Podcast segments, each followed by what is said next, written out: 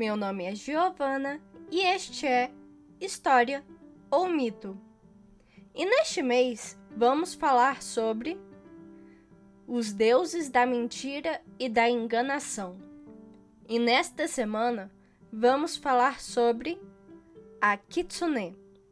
A Kitsune não é exatamente um deus, mas uma divindade considerada como um espírito, em japonês, yokai. Não se sabe exatamente onde ou quando as lendas das kitsunes surgiram, mas está em um dos livros de registros antigos japoneses, chamado de Nihongi, já citado em um dos episódios anteriores. As kitsunes são consideradas como mulheres, pois são nas mitologias denominadas com nomes femininos. Nas histórias, são mais fortes que os humanos, sendo retratadas como arrogantes e dotadas com grande sabedoria e inteligência além de magia e habilidades de manipular a realidade, elementos naturais e pessoas.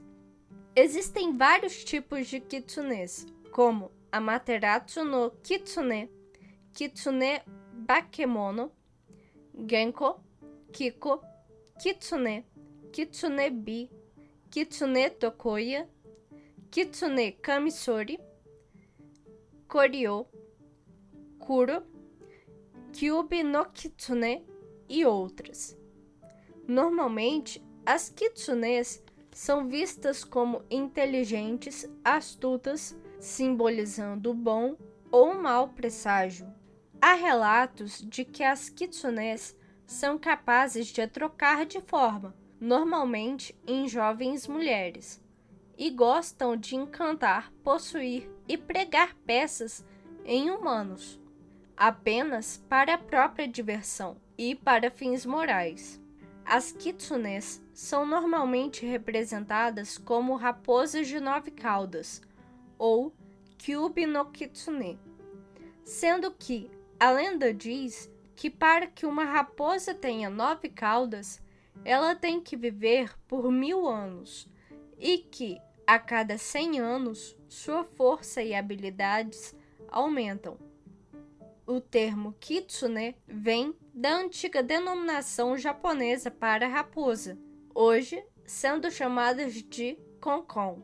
Há uma lenda que diz que em uma cidadezinha japonesa feudal, uma raposa enganava os homens e raspava as cabeças dos mesmos.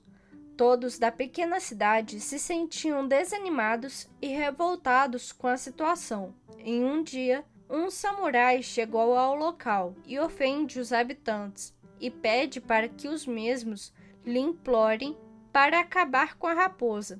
Por falta de opção, os homens fazem o que o samurai lhes pediu.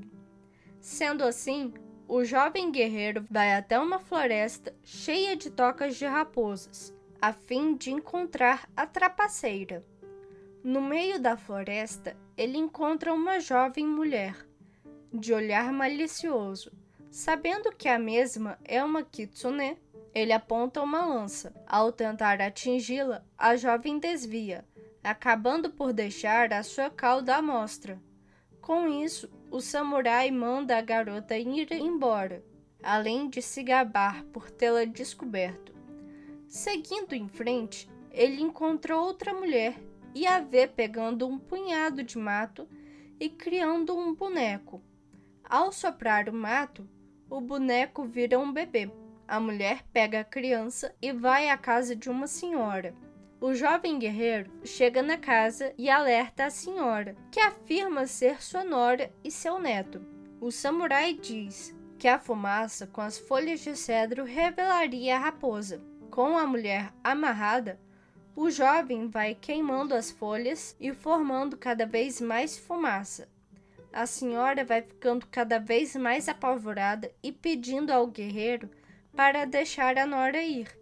O samurai ignora a mulher, esperando a cauda da jovem aparecer, até que a mesma desfalece no chão.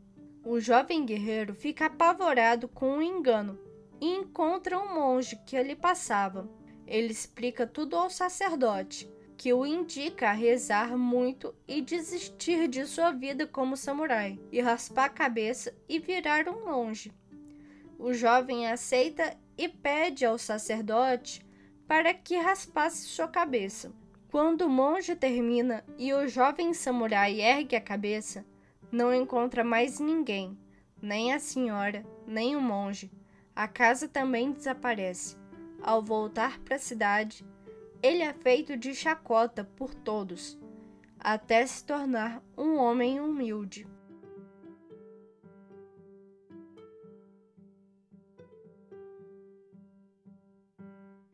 Então, é isso. Muito obrigada por me ouvirem. Até semana que vem.